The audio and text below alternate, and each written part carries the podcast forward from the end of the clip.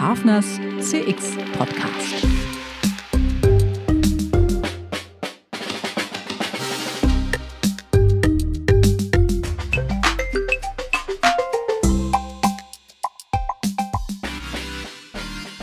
Ja, schönen guten Tag, liebe Zuhörer und Zuhörerinnen zu Hafners CX Podcast. Heute mit Florian Riedel. Ich habe Florian kennengelernt auf der Konferenz CX Dialog, war super geflasht von seinem Vortrag, den er zusammen mit einem Kollegen gehalten hat, rund um das Thema der Kundenorientierung und Digitalisierung bei seinem Arbeitgeber. Und vielleicht starten wir mal äh, rein. Wer ist denn eigentlich dieser Florian Riedel? Florian, wer bist du? Hallo Nils zuerst mal. Grüß dich. Vielen Dank für die Einladung. Ja, und äh, um auch gleich noch den Kollegen zu erwähnen, äh, ich mache das alles zusammen mit dem Olaf Kuhmann. Das ist quasi mein äh, IT-Counterpart, mit dem ich das jetzt inzwischen seit äh, 2016 bei der ENBW betreibe. Ja, wer bin ich? Äh, ich bin Florian Riedel, 48 Jahre alt, lebe in Fürth bei Nürnberg ähm, und äh, betreibe Digitalisierung eigentlich seit äh, meinem äh, leider nicht sonderlich erfolgsversprechenden Studium, äh, das damals Informationswissenschaft an der Uni Regensburg war. Und wir haben damals Firmen gegründet, das war damals so üblich, der ganze Lehrstuhl, aus dem gingen alle möglichen Firmen hervor. Äh, und ich eben auch. Äh, ich habe damals was gegründet, das nannte sich almeda.de, das Gesundheitsinformationsportal im deutschen Internet. Reden wir über das Jahr 1998. Und als wir die Firma dann verkauft haben, ist daraus eine weitere Firma geworden, die gibt's auch noch. Und diese Firma hat äh, tatsächlich heute, würde man sagen, digitale Transformation gemacht. Unter anderem so Sachen wie mdr.de und äh, ähm, wir waren irgendwie Teil von Olympia 2004 und wir haben dann eben auch bei Vodafone, das war nämlich dann mein nächster Arbeitgeber, ich bin irgendwann aus der Selbstständigkeit rüber zu meinem größten Kunden gewechselt. Ich war dann bei Vodafone Group und bei Vodafone Deutschland zuletzt als ähm, äh, Leiter Digitalisierung äh, und Omnichannel äh, für die deutsche Organisation tätig. Und von dort bin ich 2016 dann zur ENBW gewechselt. Ich habe äh, ähm, ich bin ein Nerd im Prinzip, ja. Also ich liebe Computer, ich bin tatsächlich mit Computern aufgewachsen und äh, muss auch alles immer ausprobieren. Also jetzt das neueste Ding ist, wie verkaufe ich ein Kunstwerk via NFT? Das ist jetzt mein neuestes Hobby. Also demnächst, ihr, ihr solltet alle Kunst von mir kaufen im Internet demnächst, ja, äh, auf der Ethereum-Blockchain. Und ähm, äh, im Prinzip ist sowas wie mein Hobby zum Beruf. Ich möchte mich genau an dieser Schnittstelle zwischen Business und IT bewegen und eben dementsprechend äh, dafür sorgen, dass Kunden ein tolles digitales Erlebnis haben, das für Firmen dann auch effizient ist und äh, wo, wo coole Business Cases dahinter stehen. Das ist Florian Riedel ungefähr. Ha, großartige Story. Also ein, ein Ökosystem-Pionier der ersten Stunde kann man ja, kann man ja fast sagen, wenn du so von Plattform redest. ich habe neulich was total Lustiges gefunden. Ich habe an, an diesem Lehrstuhl damals äh, eine Seminararbeit geschrieben und in der, in der Seminararbeit, äh, also 96, 97 muss das gewesen sein, in dieser Seminararbeit habe ich ähm, vorgeschlagen, dass man doch ein Kassensystem in einem Browser an einen Intershop anbaut Heutzutage würde sich das SAS nennen und äh, ja. Cloud Computing und was weiß ich noch. Und dieser Professor damals, der fand das so scheiße. der, ja, ja, Ein echter Visionär. Dann, ja, absolut. Der hat mir dann erklärt, von wegen, wie, wie unsinnig das doch alles wäre und äh, ähm, dass, dass dieses Browser-Ding sowieso irgendwie total komisch wäre. Ja, ja, Internet, Internet ist nur ein Hype, das wissen wir ja auch inzwischen alle. Ähm, ich, bin ja, Absolut. ich bin ja froh, dass du, dass du mit, äh, mit der Nerdigkeit nicht in dem Moment anfängst, wo du das erste Mal eine Taste von einem C64 ge äh, gedrückt hast. Das erzählen mir nämlich auch ganz viele Leute und da denke ich immer mal so, boah, muss ich das Weißt jetzt? du, was das ist? Das, das, ist, Nils, das ist Opa erzählt vom Krieg. Ja, genau. Ja?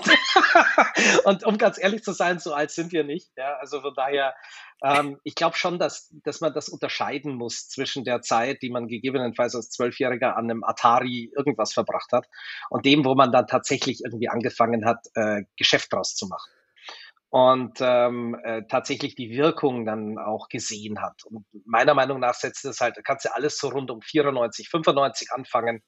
Ja, also so äh, Amazon-Gründung, äh, hier der ganze, äh, alles, was quasi dann auf die 2000er zuwirkt. Ich glaube, das war eine tolle Zeit. Da wurde auch wahnsinnig viel ausprobiert. Da hat man wahnsinnig viel gesehen, was wir dann erst Jahre später wieder gesehen haben in Vollendung. Und ich glaube, dass da drinnen halt eine, eine Historie des Scheiterns auch steckt. Also ganz viele Ideen, die man hatte, von denen man dann auch bemerkt hat, dass die nicht funktionieren. Und äh, ich glaube, das ist jetzt eher so eine Art äh, inhärente kulturelle Situation, die ich halt jetzt habe und äh, die unbedingt notwendig ist. Etwas sich zu überlegen, welche Pferdchen sind die richtigen, die dann auf die Bahn zu setzen, dann zu gucken, welche Pferde tatsächlich im Ziel ankommen und auch nicht irgendwie ähm, äh, äh, verärgert zu sein über Dinge, die dann nicht funktionieren, mhm. sondern daraus halt eine Lernkurve ziehen und, und weitermachen. Und ich glaube, dass das halt etwas ist, was uns äh, insbesondere die Amis äh, wahnsinnig äh, voraus haben, äh, dass sie genau in der Lage sind, solche Dinge halt ähm, ein Scheitern einfach zu nehmen mhm. und daraus das nächste Ding zu machen. Ja. Und bei uns ist das immer irgendwie dann eine, eine Katastrophe. Ja, und ähm, ins, äh, insbesondere auch große Konzerne kommen damit äh, wenig klar. Aber das ist halt genau das, wenn du es schaffst, so ein so in so einem Konzern, und da, da muss der ganze Konzern mitspielen. Das ist eine Tonalität, die kommt vom CEO mit, mhm. ja. Sonst klappt das nicht. Aber den tatsächlich in so eine iterative, weiter, äh, in, in so einen iterativen Modus zu versetzen, mhm. wo einfach du nicht mehr hergehst und ein Projekt machst und dann ist wieder drei Jahre Stille und dann macht man wieder ein Projekt, um das letzte Projekt zu reparieren und so weiter, sondern äh, so ja, tatsächlich auf Basis von Sprints und äh, dann auch einer Quartalsplanung. Ähm, wir sind jetzt in der Tertialplanung, weil wir bemerkt haben, dass uns drei Monate etwas zu wenig Zeit sind, inklusive Ramp-up. Aber dass diese, dieses kontinuierlich, ich baue ein Stückchen weiter, ich baue ein Stückchen weiter, ich baue ein Stückchen weiter, ich lerne, ich baue, mhm. äh, dass das eigentlich der, der große Moment ist. Wenn du mal eine Organisation da wirklich drin hast, dann passieren Wunder. Ja, du sagst ja natürlich ganz richtig, das muss irgendwo vom CEO kommen. Ähm, kommt der von selber drauf oder muss man den da hinführen? Du, also ich glaube, äh, dass äh, das beides ist. Ähm, du musst ein äh, der, der CEO hat ja quasi so ein, äh, jeder hat ja wieder einen Chef, ja. Der CEO hat dann seinen Aufsichtsrat als Chef und der Aufsichtsrat muss das kapieren und die Shareholder müssen das kapieren. Ich glaube, wenn das, das, das CEOs das schon irgendwie kapieren, die sind ja auch nicht auf den Kopf gefallen. Also ich habe noch nie, äh, ich habe noch nie einen doofen CEO erlebt, sondern eigentlich die CEOs, mit denen ich gearbeitet habe, egal Colau hier bei Vodafone, ähm, äh, Jens Schulte-Bockum wurde von Deutschland, Hannes Ametsreiter wurde von Deutschland oder auch äh, Dr. Frank Mastio jetzt bei der EMBW. Super clevere Typen, alle miteinander. Ja? Und äh, ich glaube, die Frage ist eher, in welchem, in welchem Zwangs, in welchem Kontext befinden sich die. Damit ist genug Platz da, dass sie dafür Raum haben und auch Raum geben können. Ja. Und äh, das zum Beispiel was, also äh, der, der Hamastio bei uns, der gibt tatsächlich diesen Raum. Und das ist schon bemerkenswert, weil wenn du den Raum äh, dann füllst, dann äh, passiert halt, passieren halt wirklich gute Dinge. Ja, kommen wir vielleicht mal dazu, was da, was da passiert. Äh, ihr habt ja erzählt, dass ihr jetzt fünf Jahre an dem, an dem Programm äh, Empower arbeitet äh, und was verbirgt sich dahinter? Kannst du uns ein bisschen was dazu erzählen? Naja, was, äh, wenn du Empower ganz am Anfang siehst, dann äh, war quasi die Erkenntnis, da stand die Erkenntnis, dass die Art und Weise, wie die Energiewirtschaft äh, Kundenerlebnisse schafft und äh, dann auch dementsprechend prozessual äh, verarbeitet, dass das sehr archaisch war. Äh, monolithisches, mhm. Äh, wenn ich es mal aus einer IT-Richtung beschreibe, monolithisches System. Ja? Ähm, das mit dann allen Nachteilen hinsichtlich Flexibilität, Time to Market. Äh, wir hatten immer dieses Ding, Launchen eines neuen Energieprodukts dauert sechs Monate. Mhm. Ja, insbesondere, wenn man sich jetzt vorstellt, was der Endkunde unter Energieprodukt vorstellt.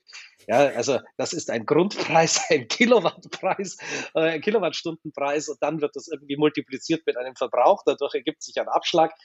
Ähm, das, äh, das quasi, das war un, unmöglich, dass das angeblich sechs Monate dauert. Ja, sondern das ja. sollte das, das Business in der Hand haben, das zu tun. Und wenn morgen neue für eine bestimmte Region in Deutschland ein anderes Pricing notwendig wird, weil da, keine Ahnung, die Competition einfach anzieht, dann sollten die nicht warten müssen, wie es ein äh, ITler äh, irgendwie das macht und einstellt und programmiert und deployt und testet und was auch immer, sondern die sollten das einfach machen können.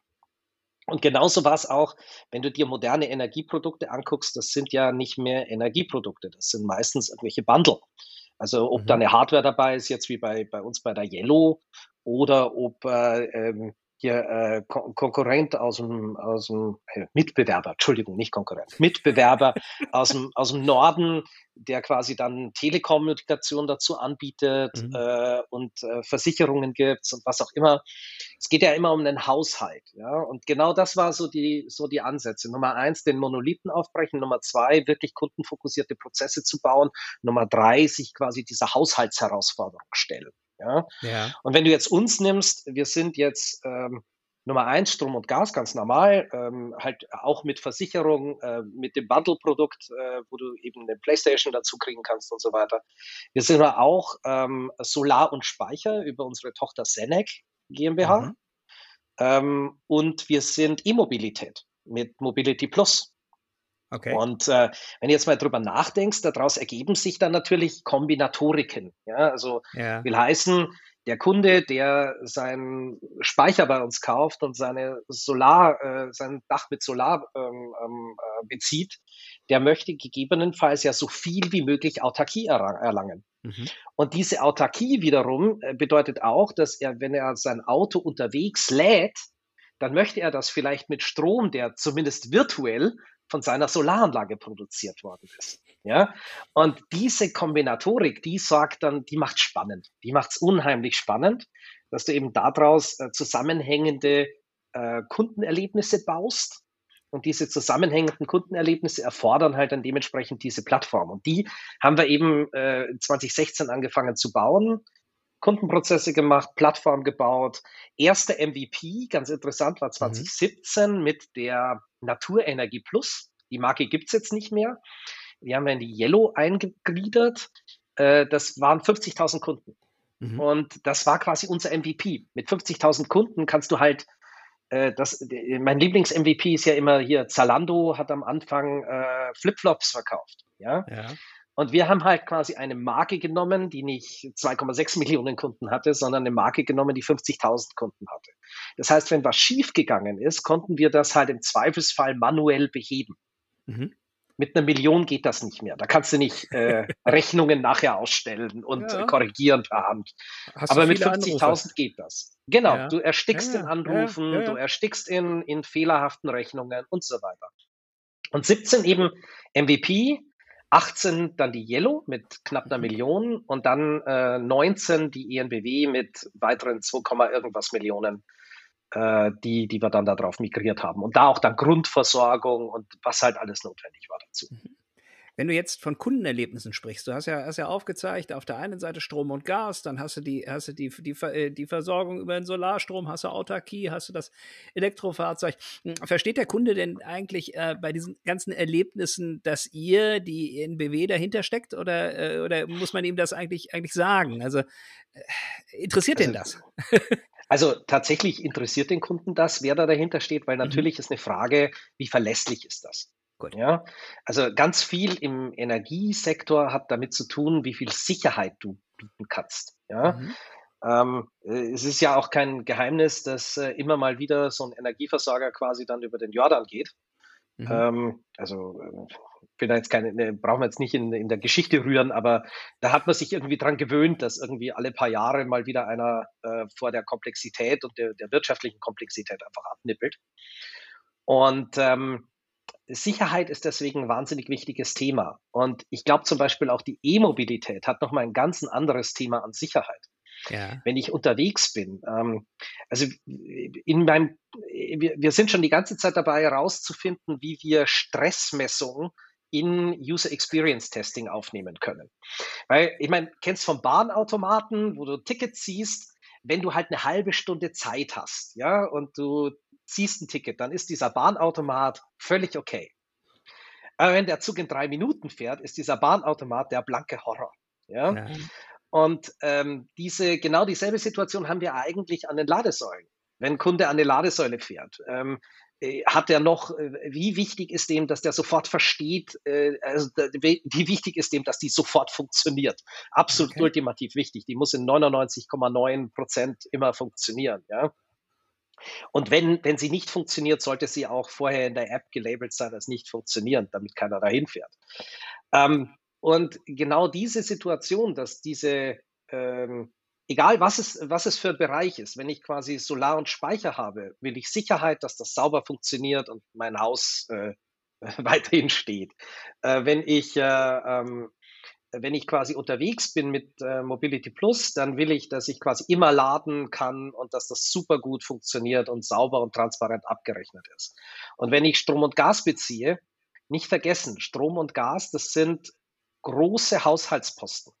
Mhm. Dann will ich, dass diese Rechnung absolut richtig ist, dass ich mich darauf verlassen kann, dass im Zweifelsfall auch dieser, dieser Lieferant in der Lage ist, ähm, mit mir konstruktiv an einem Plan zu arbeiten, wie ich mit diesen Kosten umgehen kann. Ja, wir dürfen ja. immer nicht vergessen, dass das macht halt einfach schon was aus in den Kosten eines Haushalts. Und ähm, von daher, das sind lauter wesentliche Teile, die eben alle auf dieses Thema Sicherheit einzahlen. Mhm.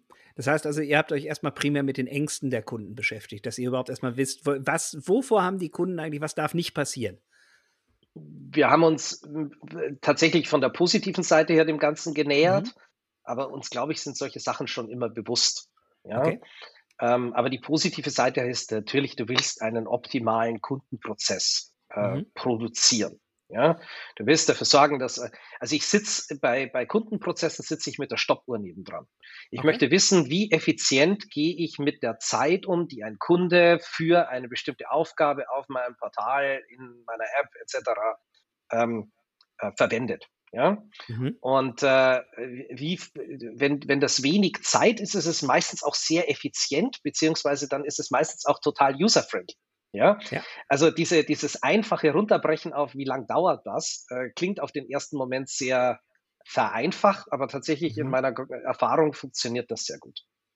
Okay. Und ähm, wir haben uns tatsächlich von diesen, von diesen Prozessen, von den Kundenprozessen, von den, von den Kundenreisen genähert und uns ist aber auch immer bewusst, was wir da tun. Ich glaube, so mhm. muss man das verstehen, dass wir eben dementsprechend, ähm, dass wir eben dementsprechend schon äh, im Leben der Kunden eine gewichtige Rolle spielen. Mhm.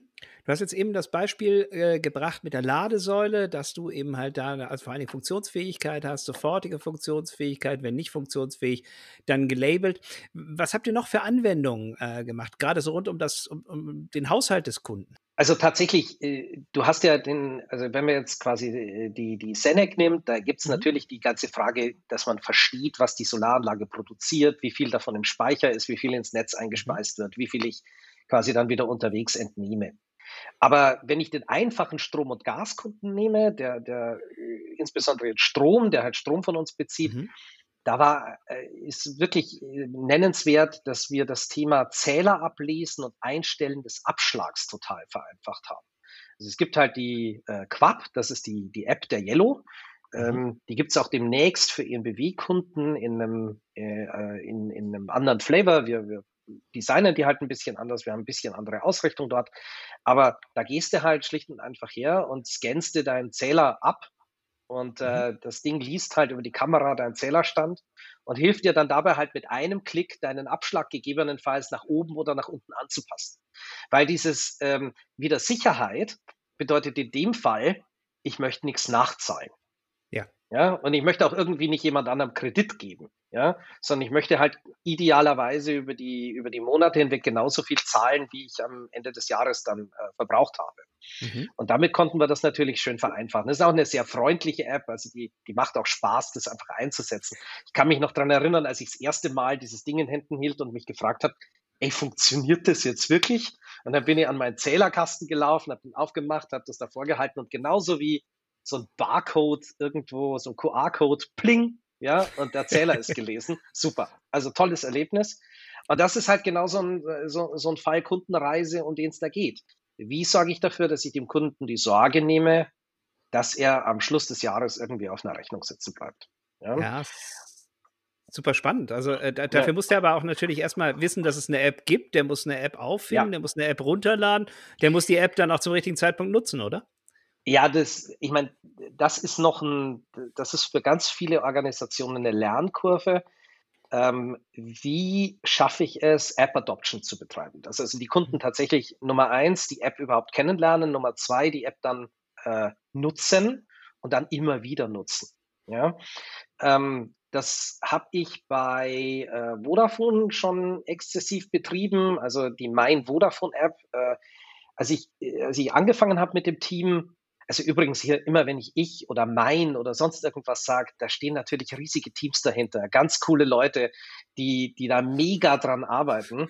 Ja, und äh, meine Wirkung äh, da drinnen ist, dass die, äh, dass die arbeiten können dran. Also ich bin für nichts anderes zuständig, als dass quasi diese Teams, diese Spezialisten und Experten, mhm. un, äh, ungenannt, aber auch äh, wirklich viele jetzt, dass die ihren Job machen können. Ja. ja. Und ähm, hier in der äh, in, in Vodafone war es halt so, wir haben angefangen mit 300.000 Kunden pro Monat. Ja. Und äh, als ich 2016 gegangen bin, waren sie, glaube ich, bei 4,5 Millionen Kunden pro Monat, die also die App eingesetzt wow. haben, mindestens einmal. Und das ist Adoption. Das heißt quasi, wie kriege ich den Kunden dass er, dazu, dass er über die App erfährt und wie sorge ich dafür, dass er immer wieder kommt und den Wert da drin auch erkennt. Und ähm, das ist äh, von dem, dass ich das in möglichst viele Marketinggeschichten mit reinziehe. Ich kann mich noch super schön erinnern, ähm, äh, die, die Rückruf, wir haben irgendwann die Rückruf-SMS bei Vodafone verwendet, ja. um unsere App zu promoten und dem Kunden halt äh, zu sagen, äh, hier, äh, diese, also von dieser SMS werden aber Millionen rausgeschickt. Das ist immer dann, wenn du jemanden anrufst und der geht nicht ran und dann kriegst du irgendwann eine SMS. Ich weiß nicht, ob die das noch machen, ja, aber damals haben ja. sie es gemacht. Und von in jeder von dieser SMS hatten wir dann immer drinnen, kennst du schon die Mein Vodafone App, ja? Und äh, da ist natürlich auch das Thema Push-Kanäle dann wichtig. Also bist du in der Lage, äh, Push-Notifications zu versenden und wie gut versendest du die? Ähm, äh, womit machst du den Kunden darauf aufmerksam? Und da gibt's halt total einfache Sachen wie beispielsweise, hey, deine neue Rechnung ist jetzt da. Ja? Mhm. Und mit einem Klick ist der Kunde bei seiner Rechnung. Und wenn er dann die Rechnung sieht, toll aufbereitet, auch perfekt aufbereitet für Mobile, und er versteht sie dann und er kann von dort aus direkt auch im Zweifelsfall eine Frage zu der Rechnung stellen. Das sind halt dann schon echt tolle Kundenerlebnisse. Und genau die haben wir zum Beispiel wieder gemessen. Wir, wir, mhm. wir sagen dir, deine neue Rechnung ist da, du hast eine Frage zur neuen Rechnung. Wie lange dauert das quasi, bis dann deine Rechnung, äh, bis diese Frage zur neuen Rechnung dann geklärt war? Ja. Okay. Ähm, und dafür ist, äh, da, dafür nutzt man halt diese, diese, ich, ich glaube, bin halt ein echter Gläubiger in das ganze Thema App Notifications, ja, Push Notifications ähm, weil man die auch wahnsinnig schön kontextuell einstellen kann und man kann auch dafür sorgen, wenn man das gut macht, dass die immer bereichernd und selten belästigend sind. Ja? Mhm. Aber das musst du auch tun, weil der Kunde kann dir ja mit einem Klick die wegnehmen.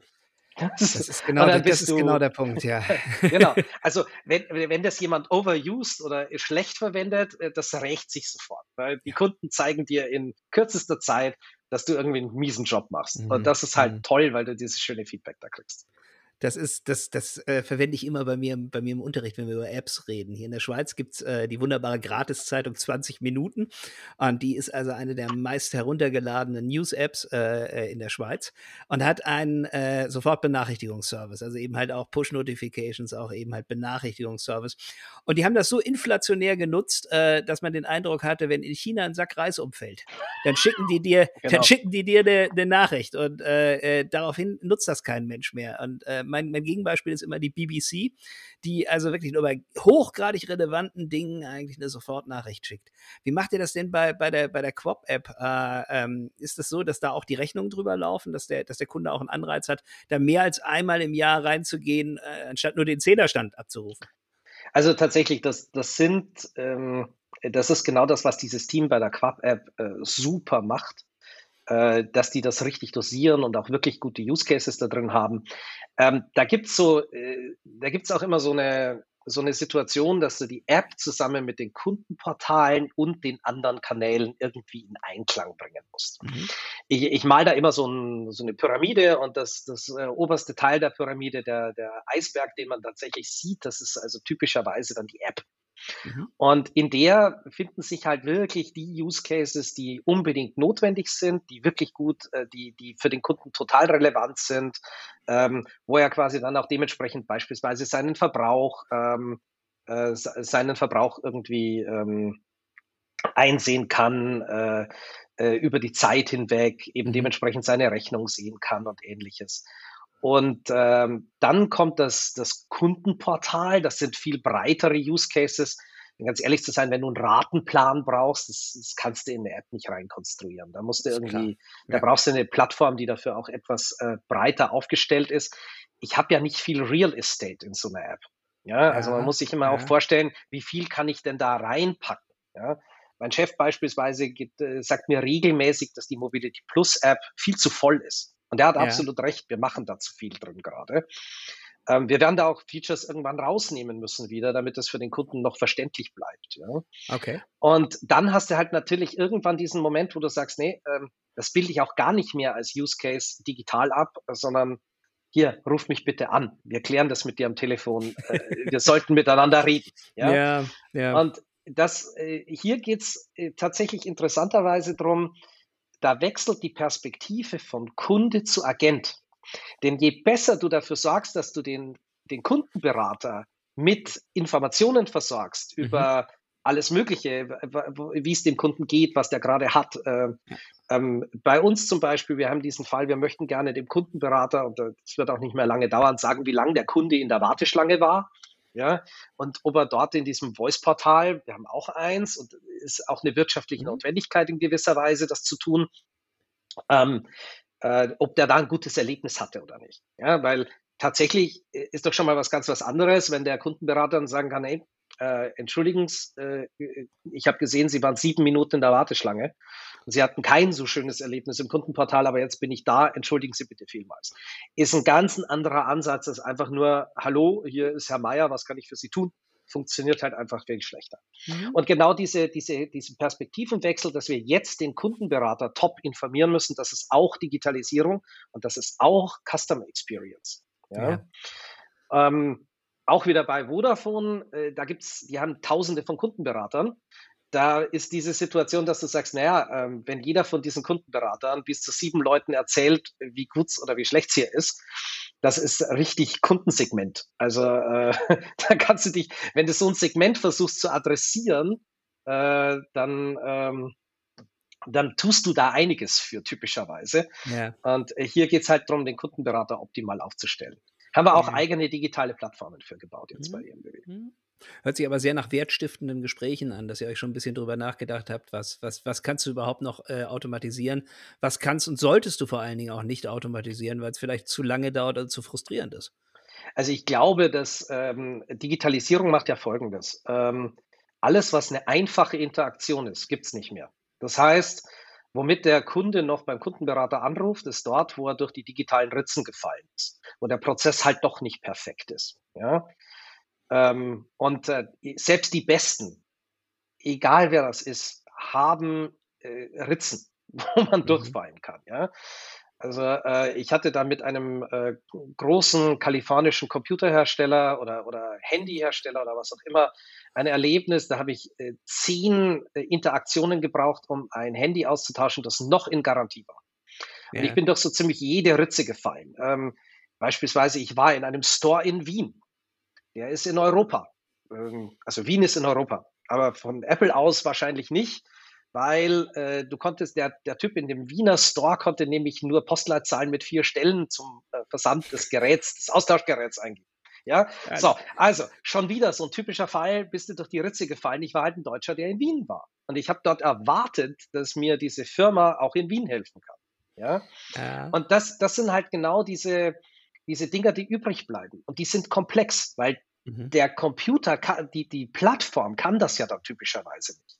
Also wirst du auf Dauer immer mehr Fälle haben, wo der Kundenberater umso besser und umso mehr empowered sein muss, damit er dir da noch helfen kann. Ja? Mhm. Und auf das stellen wir uns perspektivisch natürlich ein. Ja. ja. Auch hier übrigens Kaviat, ähm, ob jetzt alle unsere Interaktionen schon perfekt sind, ähm, wage ich absolut zu bezweifeln. Äh, was wir hier beschreiben ist, bist du auf der Reise? Ja, hast du, hast du die, die Möglichkeit zum Reflektieren? was du gut kannst, was du nicht gut kannst und hast du die richtigen Möglichkeiten, das dann auch tatsächlich zu verbessern, beheben etc. Mhm. Ah, heißt aber auch für mich, dass ihr eine ganze Menge tun müsst an der Mitarbeiterfront. Der, der, der Kundenberater am Telefon, der kriegt dann ja völlig andere, ähm, völlig andere Anfragen und muss ja auch ganz anders qualifiziert sein. Wie Absolut. koordiniert ihr das? Also einerseits die digitalen Initiativen, die Apps, die, die Customer Journeys und andererseits so die, die, die, die, die Fähigkeiten der Mitarbeiter. Äh, das ist tatsächlich ein Stück der Reise, das wir noch echt in vielen Fällen vor uns haben. Ja. Mhm. Ähm, wir haben es sehr, also ich will wirklich mal sagen, diese, ich habe es gibt da ja immer Teams, das ist dieses interne Knowledge Management. Mhm. Und jetzt mal, das sind meistens Leute, die machen den Job schon sehr lange. Die sind, äh, die werden auch nicht viel beachtet meistens, ja. Und die machen aber einen Wahnsinnsjob und sind typischerweise unglaublich engagiert. Also sowohl bei hier Vodafone als auch bei ENBW habe ich da Leute kennengelernt, die brennen an beiden Enden für den Kunden. Ja. ja. Und die, die, dieses Knowledge Management für Kunde, das ist, ähm, da musst du wirklich viel Interesse dran haben, weil damit du das richtig gut beschreiben kannst, damit du die Haken und Ösen auch irgendwie behandeln kannst und so darstellen kannst, dass dann keine Ahnung, 800 Callcenter-Agenten das richtig machen.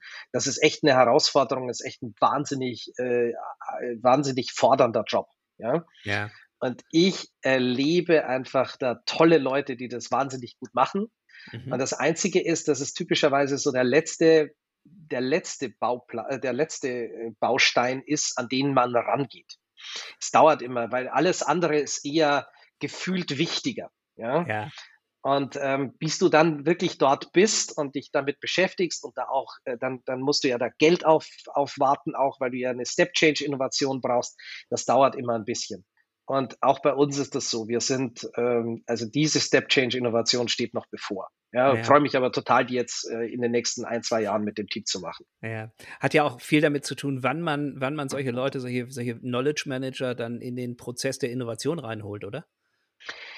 Du, die, das, die nimmst du sehr, sehr früh schon mit. Ja, aber irgendwie ist es halt, ähm, äh, es braucht halt alles Geld. Ja, und mhm. äh, dann, äh, und äh, Geld ist halt nicht endlich, unendlich, sondern ist endlich. Das heißt, du musst priorisieren. Mhm. Und dann priorisierst du halt alle, viele andere Dinge, bevor du das priorisierst, mhm. obwohl es eigentlich rein, ähm, rein von der Denke her wahrscheinlich sogar umgekehrt sein müsste. Ja. ja. Ähm, nur das ist halt nicht sichtbar und das ist auch nicht, wenn du neu, äh, als ich neu in die NBW reinkam, das war halt nicht meine Priorität. Ja? Mhm. Ähm, da hat auch noch niemand drauf geguckt. Und ähm, im Prinzip, wie schon gesagt, ich würde sagen, es müsste genau andersrum sein, aber komm mal neu irgendwo an und sag so, als erstes machen wir jetzt mal Knowledge Management für Kundenberater. Ja. ja also das ist, äh, das, das ist schon irgendwie, äh, ja, das ist erklärungsbedürftig, würde ich sagen, an ganz vielen Ecken mhm. und Enden. Mhm. Ja. Stichwort, Stichwort Geld. Also äh, du machst ja jetzt seit fünf Jahren, bist du in diesem Programm, hast viele Dinge eingeführt, hast ja auch von, von Minim Minimal Viable Products gesprochen. Ähm, könnt ihr so ein bisschen auch, auch äh, aufzeigen, was diese ganzen Übungen gebracht haben? Also ich habe ja häufig dann so, so, so ein CEO da sitzen oder ein, auch, ein, auch ein Chief Financial Officer, der mir sagt, Herr Hafner, was bringt das denn eigentlich? Also zuerst mal, wir, wir sind äh, tatsächlich alle am oberen Ende mit äh, drei KPIs äh, im Prinzip verzielt. Das ist das Thema Menge, Marge und NPS. Ja, und äh, ist äh, schon mal ziemlich cool, dass quasi der NPS bei uns absolut denselben Stellenwert einnimmt wie die Anzahl der Kunden und auch das, was wir, wir mit den Kunden verdienen. Ja. Ähm, der, äh, das bricht man dann natürlich runter auf ähm, auf, auf äh, beispielsweise, wie gut läuft ein Prozess, äh, wie gut läuft der FCR, also First Contact Resolution im Callcenter. Da gibt es einen Haufen detaillierte KPIs. Ähm, aber äh, was wir tatsächlich hinsichtlich unserer Effizienz machen, ist das Thema, wie viele Minuten haben wir eingespart mhm. und wie viele Minuten leisten wir uns für neue Dinge. Das heißt, ähm, da kommst du eben, äh, äh, also auch äh, neue Dinge leisten kann auch sein, irgendein Prozess ist komplexer, wie Regulierung komplexer ist oder sowas. Mhm. Was kostet uns das denn wieder in Minuten? Und tatsächlich haben wir so ein Ziel, das heißt, wir wollen 20 Millionen Minuten sparen. Toll. Das ist für jeden hier jetzt einfach abstrakt, was das bedeutet. Mhm. Aber äh, genau mit dieser, Abst äh, mit dieser Abstrahierung, lass uns kurz mal mit der arbeiten. Ja? Äh, dieses Ziel wollen wir erreichen bis 2022. Äh, jetzt zum Beispiel 2020 haben wir sieben Millionen Minuten gespart. Ähm, und die dann aber auch wieder eingesetzt äh, für andere Themen. Also das ist ja nicht nur Geld, das du sparst, sondern das ist auch die Fähigkeit, dann wieder ein anderes Thema, wie beispielsweise eine Kampagne abzuwickeln, ja, oder besser mhm. zu machen. Oder äh, das ist auch äh, Minuten, die du brauchst, um irgendwelche neue Regulierung äh, oder äh, irgendwas zu mhm. kompensieren. Mhm. Und genau dieses, äh, dieses Thema, wie viel, äh, wie viel sparen wir da und wie viel können wir dafür wieder einsetzen, das gucken wir uns an, indem wir tatsächlich, wir haben Maßnahmen, also da gibt es ein Programm, ja. das heißt Smart Performance und in dem Smart Performance Programm werden quasi Maßnahmen identifiziert. Das ist ähm, auf einer Feature-Ebene, wenn wir quasi äh, in, in der normalen, in, in, dem, tota-, äh, in dem üblichen Planung für unsere Sprint-Teams arbeiten. Und diese Features dahinter liegen wir einen Bierdeckel. So, und jetzt ja. fragst du dich sicher, was ist ein Bierdeckel? Naja, das Wort Business Case, äh, das erzeugt bei vielen Leuten sofort diesen Rechenreflex und dann kommt irgendwie ein IRR und eine Payback Period und sonst irgendwelcher Mist draus. Alles, was wir wollen, ist, wie viel setzt du ein, wie viel kriegst du raus? Und deswegen ähm, hinterlegen wir das dann. Ja? Mhm. Ähm, Im Prinzip das, was man wohl auch als Business Value bezeichnet. Ich finde es bloß nicht so sexy. Ich finde Bierdeckel tatsächlich besser als Begriff. Ja? So, und ähm, mit dem priorisieren wir das dann, damit setzen wir um und dann messen wir auch dann konkret auf jede einzelne Maßnahme, ob die dann auch so eingetreten ist und was gespart wird. Und dieses sieben, wenn ich sage, wir haben 2020 sieben Millionen Minuten gespart, dann sind das tatsächlich sieben Millionen gemessene Minuten. Ja? Mhm. Ähm, jetzt gibt es dann noch die Komplexität eines sogenannten Deflected Calls, also wie messe ich jetzt einen Anruf, der nicht stattgefunden hat. Ähm, da gibt es zum Beispiel die ganz einfache Methode, den Kunden zu fragen, okay, äh, hat dir das jetzt geholfen? Also beispielsweise mhm. in einem Self-Help-Portal oder sowas. Und wenn der dann sagt ja, dann stellst du ihm noch die Frage, und hätten sie sonst angerufen? Und wenn er dann sagt ja, dann kannst du dir das quasi als gesparten Call das dann also so Pi mal Daumen sechs Minuten sind, äh, auf die Uhr schreiben. Super. Und so, so gucken wir das halt an. Mhm. Äh, wir versuchen halt wirklich aus allem irgendwie eine Quantifizierung draus zu machen. Äh, weil nur so kannst du nachher auch tatsächlich sagen, guck mal, äh, rechtfertigen, hier, ich habe so und so viel Geld ausgegeben. Ähm, hat sich das dann jetzt tatsächlich gerechnet oder auch nicht? Ja. Mhm.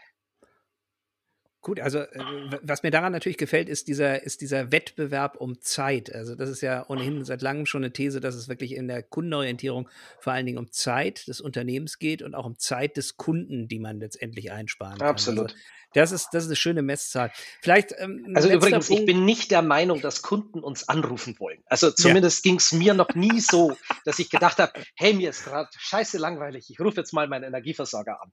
Ja, also das, den Fall hatte ich noch nicht. Ja, äh, von daher ist äh, auch wenn wir quasi für den Kunden effiziente Möglichkeiten bauen, mit uns äh, sein Problem zu lösen, dann ist das halt was Positives, ja, auch wenn es auf den ersten Blick so nach dem Motto, oh, die wollen keine Kontakte und die wollen nicht mit mir reden. Nee, nee, mhm. wir wollen gern mit dir reden, aber wir sind überzeugt, dass du wahrscheinlich nicht mit uns reden möchtest.